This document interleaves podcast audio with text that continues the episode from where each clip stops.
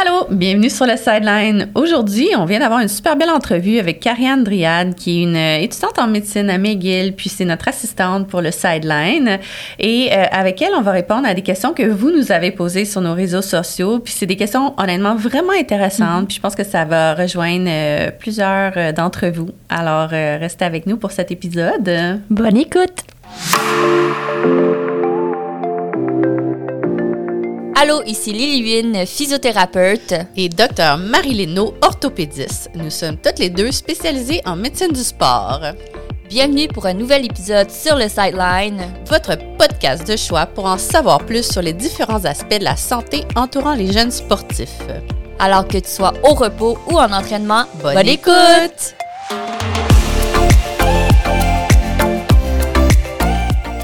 Alors, bonjour tout le monde, bienvenue sur euh, le Sideline. Aujourd'hui, on a une invitée spéciale, oui. Carianne Driade. Euh, Carianne, c'est notre assistante, elle nous aide beaucoup là, pour euh, l'organisation de notre podcast, mhm. la gestion des réseaux sociaux, etc. C'est une perle rare.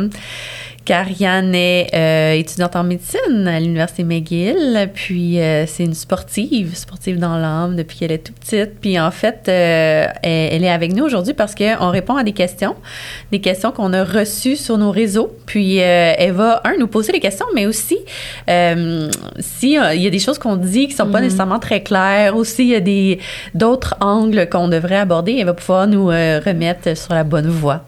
Donc, euh, bonjour Karianne. Salut Karianne. Bonjour Docteur, bonjour Lily. Merci d'être avec nous aujourd'hui. T'es la voix du public aujourd'hui. Oui, c'est ça. C'est la belle voix du public, un peu rauque, là, mais... Euh, alors, la première question, c'est la suivante. Bonjour Docteur No Lily. Bon, voilà, j'ai une question. Je suis gardienne de bio-soccer depuis que j'ai 8 ans. J'en ai maintenant 17. Un jour, à mon cours d'éducation physique, j'ai disloqué mon épaule en jouant au basket. Mon prof d'éducation physique ne savait pas trop quoi faire, moi non plus. Elle a fini par se replacer, mais maintenant, j'ai peur que ça se reproduise en plein match de soccer. Qu'est-ce que je peux faire? C'est une bonne question, ça. c'est une bonne question. Là, tu nous as dit qu'elle était rendue à quel âge? Hein? Là, c'est une jeune fille de 17 ans. 17 ans, puis c'est arrivé à 8 ans. OK. Non, non, je pense qu'elle joue au soccer depuis qu'elle a 8 ah, ans. Je pense que c'était pour dire que c'était une athlète de gardienne que ça fait longtemps. OK, OK, parfait. Bien, bonne question. Je peux commencer peut-être avec la réponse. Euh, quand la dislocation ou luxation mhm. d'épaule, dans le fond, c'est quand l'articulation, la tête de l'humérus, l'os de notre bras, sort de l'endroit où il est supposé être au niveau de l'épaule. Donc, mhm. ça, c'est une luxation. Des fois, il y a un, un c'est pas une luxation complète. Des fois, on peut avoir une subluxation. Donc, ça sort un petit peu, mais ça se replace. Et euh, ça, c'est important de faire la différence parce que quand on a une luxation complète, que ça sort au complet l'épaule, souvent, elle reste là. Puis on a besoin de consulter à l'urgence. Puis quand on va à l'urgence pour ça, bien, on est d'emblée pris en charge. Donc, on va avoir des radiographies, on va replacer l'épaule, etc. Et donc, on rentre un peu dans le système ce qui arrive, c'est que soit euh, on a une subluxation, ou les gens qui sont hyperlaxes aussi peuvent luxer leur épaule puis elle se replace toute seule. Puis dans ces cas-là, mais on n'a pas de tendance à vouloir consulter. Fait que si on consulte pas, mais on reste un petit peu comme dans notre coin, puis on peut avoir cette, euh, cette impression-là de, se dire, bon, mais qu'est-ce qui va arriver? Est-ce que mm-hmm. ça va réarriver? Euh, donc, peut-être qu'on pourrait avoir euh, des, recommandations par rapport à ça. Toi, Lily, qu'est-ce que tu recommanderais à quelqu'un qui, justement, a l'impression qu'il a luxé son épaule, mm-hmm. mais qui n'a pas eu besoin d'aller à l'urgence pour ça? Bien, premièrement, avec toute euh, subluxation de, de l'épaule, je conseille de consulter un professionnel comme un physiothérapeute.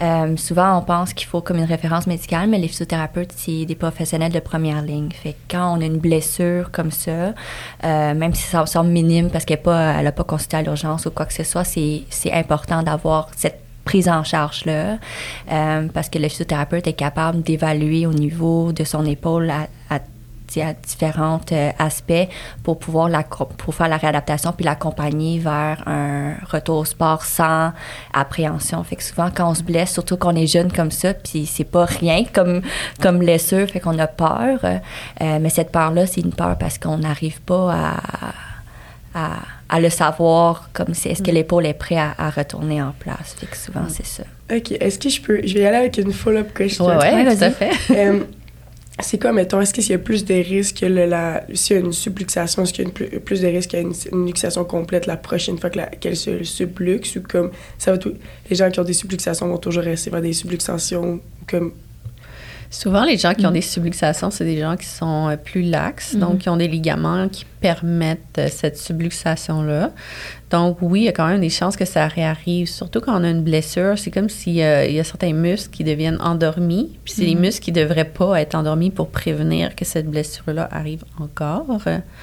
Puis est-ce que, mettons, il y a des risques que ça luxe complètement, puis là, qu'il faut qu'elle aille à l'urgence directement? Toujours ces risques-là, surtout mm-hmm. ça, ça, dépend du mécanisme de trauma. Euh, par rapport à ta question, dans le fond, c'est quand tu as une luxation d'épaule complète, là, les risques de reluxer sont vraiment présents. Parce que quand on a une luxation d'épaule, il y a des structures à l'intérieur de l'épaule qui vont être endommagées qui vont pas guérir comme il faut. Puis le fait d'avoir cette blessure-là, là, ça augmente vraiment les chances de reluxer après. Donc la, réadaptation est super importante. OK. Fait que, mais disons, pour la jeune fille de 17 ans, c'est de. Tu t'es subluxé une fois, mais maintenant, il faut que tu aies le physio pour que tu, que tu limites la luxation complète puis qu'il y ait des répercussions plus graves. Bien, surtout pas déconditionner les muscles qui doivent être forts puis tout le, contrôle neuromusculaire mm-hmm. des épaules. Puis même si tu as comme une subluxation, puis c'est pas une luxation complète, tu peux avoir des, des, déficiences qui sont reliées à ça ou des limitations par la suite. Euh, fait que souvent, tu sais, c'est sûr que tu as mal, fait que on, on, utilise un peu moins l'épaule, fait que l'épaule se déconditionne quand même assez rapidement. Euh, puis c'est quand même une articulation complexe, tu sais, il y a plusieurs, tu sais, il y a plusieurs articulations qui, qui forment le complexe de l'épaule. Euh, puis je trouve que, tu sais, surtout elle qui est gardienne de but, c'est quand même une euh, un sport ou une position sportive où ce qui est beaucoup en élévation, fait que avec des mouvements de overhead quand on doit arrêter le ballon et tout, fait que c'est quand même des, des positions à risque d'avoir des luxations antérieures de l'épaule. C'est ça, c'est ça qui arrive. C'était ça ma question. Mais est-ce que le fait qu'elle a été gardienne depuis qu'elle a 8 ans, c'est ça qui l'a un petit peu plus prédisposée à, à avoir des subluxations? Parce que peut-être qu'elle n'est pas hyper laxe, mais justement peut-être que le fait qu'elle se pitche tout le temps partout, ben là, ça l'a juste fait en sorte que son épaule ait plus tendance à subluxer. Pas nécessairement. Il y a plusieurs facteurs, je mhm. dirais, qui peuvent rentrer en, en compte. les, gardiens de but sont pas tous à risque de subluxer l'épaule tout le temps, en fond. Non. OK. Puis mettons une autre follow-up question.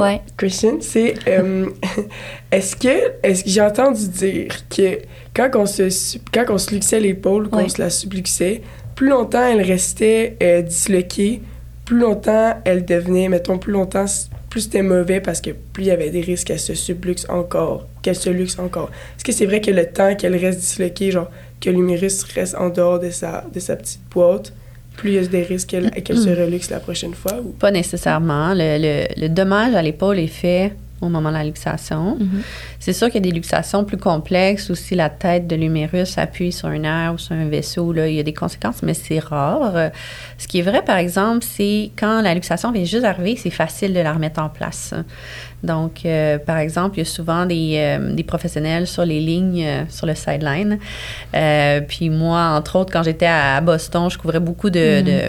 de, de, football au, au secondaire. Puis ça arrivait souvent, les luxations d'épaule. Puis quand tu le réduis directement sur le terrain, c'est facile parce que les muscles sont pas encore contractés. Il n'y a rien qui t'empêche de le faire. Fait que c'est juste de bref, faire une manœuvre euh, à, connaître et euh, l'épaule se réduit. Fait que ça, c'est vrai que plus qu'on attend, plus que c'est long. Par exemple, si on attend d'être à l'urgence, tout ça, mm-hmm. ben là, à l'urgence, il va falloir avoir une sédation pour relaxer les muscles, pour pouvoir le replacer. OK, mais aussitôt que, mettons, t'es gardienne de pute, là, t'es, jeune, il n'y a pas de physiothérapeute proche. S'il y a personne qui n'est pas de faire la manœuvre, il faut mieux aller à l'urgence puis que ce soit un professionnel qui le fasse, que, mhm. le papa du coin dise OK, c'est beau, je m'en occupe. c'est mieux parce qu'il y a d'autres choses qui peuvent être là aussi. Ça, ça peut être une luxation, mais ça peut être aussi une fracture. Puis si c'est une fracture, c'est moins bon de tirer sur la fracture. OK. OK, fait qu'on c'est toujours le professionnel de la santé qui doit opérer pour... Euh, L'idéal, c'est de vraiment d'être sûr de, que la manœuvre soit faite par un professionnel de la santé. OK. Puis, bon, je pense que ça répond quand même. Mais j'aurais une autre petite question qui vient de papa. euh, mettons mettons qu'on est perdu dans les bois, puis que là, tu te subluxes l'épaule parce que tu es en randonnée dans Charlevoix. Puis là, que tu te dis, mais là, je vais pas appeler le hélicoptère pour venir me chercher. Est-ce que, puis écouté le sideline, tu dis, ah, ce serait mieux que je le fasse tout de suite. Est-ce que, mettons, c'est quoi les red flags qu'il faudrait que tu regardes?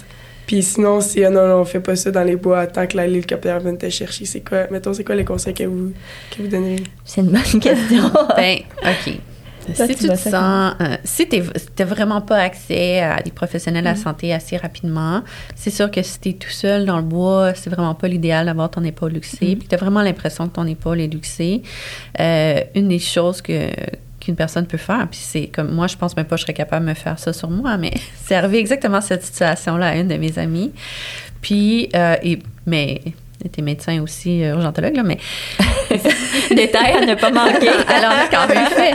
Mais euh, une des choses qui peut être faite, c'est juste de tirer vers le bas son épaule, hein, puis elle peut. Euh, elle peut se rembarquer. Puis mettons, est-ce que euh, j'ai dans mon, dans mon petit parcours de médecine, j'ai su qu'il y a des nerfs qu'il faut s'assurer de ne pas euh, affecter. Est-ce que, mettons, c'est quoi qu'on peut regarder pour être sûr qu'on n'est pas affecté aucun nerf? Je pense pas que c'est quelque chose qui est à faire à ce moment-là, sur euh, dans la montagne, parce que ça changerait rien dans le fond. Si une personne est comme inconfortable, je mettrais juste le bras sur le long du corps, peut-être rentrer le bras dans un chandail un petit peu plus serré ou juste faire une, un, échelle pour le garder comme dans cette position-là, la position, tu sais, coude à 90 degrés. Ça, là, c'est parfait, là, de faire ça, puis de, de retourner tranquillement euh, dans un endroit avec euh, un hôpital ou une clinique. Euh, mais c'est ça. L'idéal, c'est probablement de faire ça, puis il n'y a pas d'évaluation de nerfs à faire, quoi que ce soit. Là. Mm-hmm. on, reste euh, simple. Mais c'est à l'hôpital qu'il y a quand même un. Est-ce qu'il y a un risque qu'il y a, une, qu'il y a un. Il faut quand même aller à l'hôpital puis regarder que tout est correct? Si l'épaule a été luxée, mieux vaut aller à l'hôpital. Ouais. Au moins faire un rayon X, être sûr qu'elle est bien replacée, puis qu'il n'y a pas quelque chose de pas fracturé. quoi que ce soit. OK, je pense qu'on peut, on a fait le tour. Euh, la prochaine question, c'est la suivante. Bonjour, j'ai 13 euh, ans. Je suis une fille, je commence à m'entraîner à la salle de gym. Je me demandais si c'était un mythe de ne pas mettre de la pression sur ma colonne, style squat avec la barre sur le dos, parce que ça risque de faire en sorte que je grandis plus. OK. Ben, moi, moi de, si, je, si je prends la partie un peu euh, euh, réadaptation au niveau fonctionnel, physiothérapie, euh, c'est pas une contre-indication. C'est je sais qu'avant, les mythes, c'était que les jeunes ne devraient pas s'entraîner, ne devraient pas comme se loader au niveau des poids. Euh, mais la réalité, c'est que c'est possible, mais sous supervision, puis euh, il y a plusieurs choses à considérer par rapport à ça aussi. Fait qu'un jeune euh, qui commence à s'entraîner, c'est sûr qu'à 10 ans, c'est pas le meilleur moment pour mettre, pour surcharger pour des poids, mais rendu à, à 13 ans, quand on commence à loader au niveau du corps, il faut que, euh, par exemple, si tu parles de squat, que le squat il soit parfait. Euh, fait que la qualité du mouvement doit être quasi parfaite avant de commencer à loader. Puis j'aurais pas tendance à aller loader euh, énormément intense non plus quand on commence à, à s'entraîner.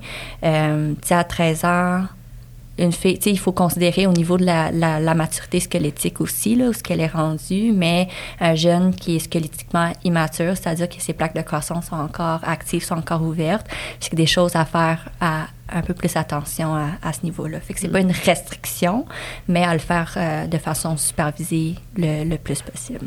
Mettons, quand que vous dites les plaques de croissance matures, pas matures, c'est... Mm c'est dans le fond quand la personne a arrêté de grandir, là tu dis. Puis est-ce que c'est une autre, je sais pas si on, rentre dans votre branche, mais est-ce que c'est un mythe de dire qu'après deux ans de menstruation, on peut dire que les plaques de croissance chez une femme, chez une fille sont matures, après les deux, ans? Fait que mettons une jeune fille qui a commencé ses menstruations à 11 ans, on peut se mhm. dire, bon, c'est vraiment, tu sais, pas beaucoup à t'inquiéter, fais juste faire bien, bien faire ton squat. Puis est-ce que c'est la même chose pour les, les jeunes hommes, les jeunes garçons qui commencent à aller au gym, qui même jeune. Mais tu sais, les garçons, c'est différent. On peut pas se fier sur leur euh, première menstruation. euh, puis les, les garçons, ils ont comme un pic de croissance un peu plus tard que chez les filles. Euh, mais c'est la même, c'est les mêmes consignes à ce niveau-là. Un, un gars, comment on évalue, c'est au niveau, de la, on peut évaluer d'une certaine, de différentes façons où ce qui est rendu au niveau de la, la maturité squelettique. Mais tu sais, est-ce que la barbe, est-ce qu'il a l'air d'un d'un homme là, dans le fond, est-ce que les muscles commencent à se développer, est-ce que la voix, la voix a changé? Euh, mais tu sais, c'est comme la même prise en charge un petit peu que qu'un qu'une ben, jeune, jeune, fille aussi. Puis, tu sais, un, un, adulte, l'entraînement chez un adulte puis un entraînement chez un jeune, ça, ça devrait pas être la même chose parce que quand le corps est en croissance encore, euh, les muscles ne se développent pas autant qu'un adulte. Fait que, mettons, si, tu prends un adulte puis un enfant qui fait de l'hypertrophie, c'est pas la même, c'est pas la même game, le papa en tout. Là. OK. Mais peut-être, euh, tu sais, pourquoi on se pose souvent cette question-là, puis pourquoi il pourrait y avoir des risques, c'est vraiment ce qu'on a dit, c'est la croissance. Puis, mm-hmm on a parlé de plaque de croissance, mais je ne sais pas si tout le monde sait vraiment c'est quoi une plaque de croissance. Dans le fond, c'est comme des lignes à chaque extrémité des os. Dans ces lignes-là, il y a des cellules, des cellules qui vont faire grandir les os. Fait si, puis vous pouvez imaginer que, mettons, la, ligne est comme ça, puis là, il y a plein de cellules qui essaient de se reproduire pour faire allonger les os. Puis là, c'est toujours comme une pression qui vient se faire sur ces plaques de croissance-là, sur les cellules, mais à un moment donné, il peut y avoir des changements dans les mm. plaques de croissance, puis c'est ça qui peut entraîner des problèmes. Euh, pour l'illustrer, là, il y a une pathologie qui existe chez les gymnastes. C'est comme le, le, poignet de la gymnaste. Là, c'est les, les, gymnastes sont souvent sur les mains, marchent sur les mains, atterrissent sur les mains, mm-hmm. sur les poignets, mais bref, ça fait trop de stress à cet endroit-là. C'est pas normal. On n'est pas fait pour marcher sur les, sur les bras. Là. Donc, euh, des fois, ce qu'on voit, c'est que la plaque de croissance devient toute déformée, puis c'est comme s'il y avait une fracture presque. En fait, c'est comme des micro-fractures des mm-hmm. plaques de croissance. ça, c'est des, des pathologies qui font mal. Puis bref, pourquoi ça arrive, c'est qu'il y a eu juste trop de, de, charge sur la plaque de croissance. Donc, c'est un petit peu le même concept qu'on peut mhm. imaginer d'un jeune qui irait au gym. Si, un, ce que Lily a dit, c'est important de bien faire le mouvement, un mouvement physiologique bien contrôlé, mais aussi, si on commence à loader, ben il faut pas le faire de façon exagérée mhm. parce que c'est là qu'on va mettre trop de poids sur les plaques de croissance. Puis oui, là, on pourrait avoir des, euh, des, problèmes. Puis ça, ça revient aussi à ce qu'on parle souvent, le concept de douleur.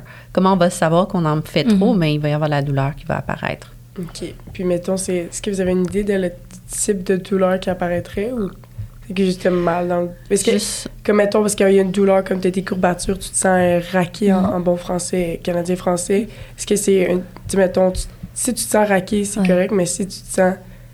Je comprends pas la douleur, tu le sentirais dans ta colonne, mettons, le ça dépend, tu l'entraînement, ça dépend qu'est-ce que tu fais aussi. Mais tu sais, mettons, être raqué pour être, ou avoir des courbatures au niveau musculaire après l'entraînement, tu sais, c'est supposé te durer un 72 heures. Fait que, tu sais, après ça, si ça diminue pas, puis que c'est d'autres choses, puis que ça stagne pendant une semaine, c'est ça qu'il faut comme investiguer un, un petit peu plus. La courbature, elle va être comme généralisée, tu sais, avec des deux côtés, souvent, à moins que tu aies vraiment fait un mouvement. Ça dépend qu'est-ce que tu fais, ouais, c'est ça. Mais souvent, tu sais, ce ne sera pas juste à un endroit. Le, problème de l'espèce de, fracture de stress ou surcharge d'une plaque de croissance, ça va être vraiment localisé à un endroit, tu sais, comme les poignets, ça va être vraiment le poignet qui mm. fait mal, souvent un seul côté, des fois les deux, mais les courbatures, c'est dans les muscles. c'est pas tellement aux extrémités des os ou pas des articulations.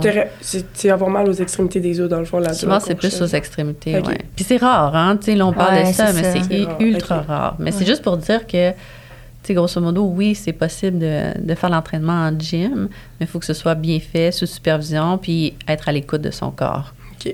Bon. Alors, euh, j'espère que ça a répondu à la question de la jeune fille. Je pense qu'on a fait euh, le tour. Je pense qu'on a le temps pour une autre question. Allô, j'ai 15 ans, je suis une fille, je m'entraîne pour courir un demi-marathon et je me demandais si c'est bon ou pas bon de courir quand on a des courbatures. Je m'entraîne aussi à la salle de gym quelques fois par semaine qui fait en sorte que je peux être raquée, bon, euh, des fois. Et j'ai entendu dire que ça peut être bien de courir même quand on est malade. Est-ce que c'est vrai? Je pense que là, il y a deux questions.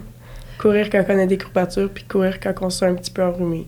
OK. Fait ben, elle a quel âge? 15 ans. 15 ans.